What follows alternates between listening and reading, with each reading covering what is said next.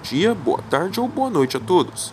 Sejam muito bem-vindos ao oitavo episódio da segunda temporada de Podcast e a Metodologia de Resolução de Problemas uma aproximação. Nele, iremos estudar uma situação-problema que retrata as possibilidades de tomada de decisão de um casal que almeja comprar um eletrodoméstico em um período promocional. Por falar nisso, vocês sabem o que é Black Friday? Já realizaram compras neste período? Ouviram falar de situações envolvendo boas ofertas e condições, mas também as de fraudes e golpes ao consumidor? Sobre as primeiras, vocês acreditam que as promoções de determinado produto também podem variar conforme o tipo, o tamanho ou a potência do mesmo? Julgam que o conhecimento matemático pode ajudá-los a tomar uma boa decisão neste cenário? Reflitam sobre estas e outras perguntas com base na seguinte atividade. Um casal decide comprar um novo televisor para a sala da casa onde moram. Durante a Black Friday, eles consultaram três lojas e mencionaram o desejo de dar um valor de entrada e parcelar o restante do pagamento.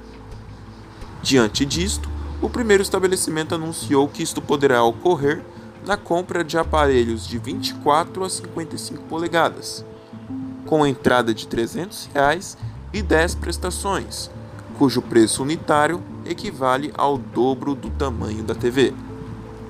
Já a segunda loja propôs um negócio válido para TVs de 32 a 60 polegadas, que consiste em uma entrada de 100 reais mais cara que a da primeira, junto a 12 parcelas, em que cada uma corresponda ao triplo da metade da quantidade de polegadas do aparelho adquirido.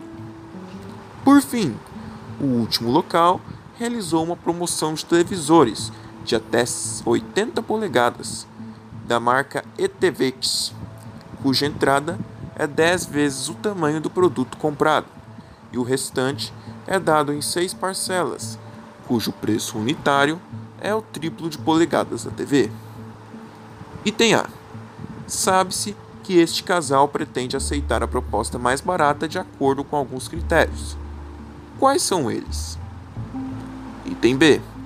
Em qualquer contexto, uma das lojas será a mais vantajosa?